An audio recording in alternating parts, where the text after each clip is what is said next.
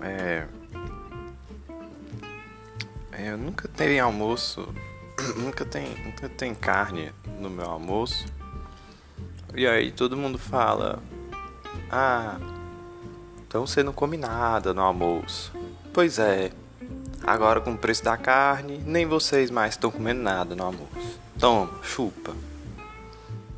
Nosso podcast de hoje com essa introdução maravilhosa, a gente veio aqui para dizer que nós vamos falar sobre comida, né? Almoço, sobre comida. Hoje eu almocei arroz, feijão e ovo porque não tinha mais nada. Mas tem um amigo meu que gosta muito de comer.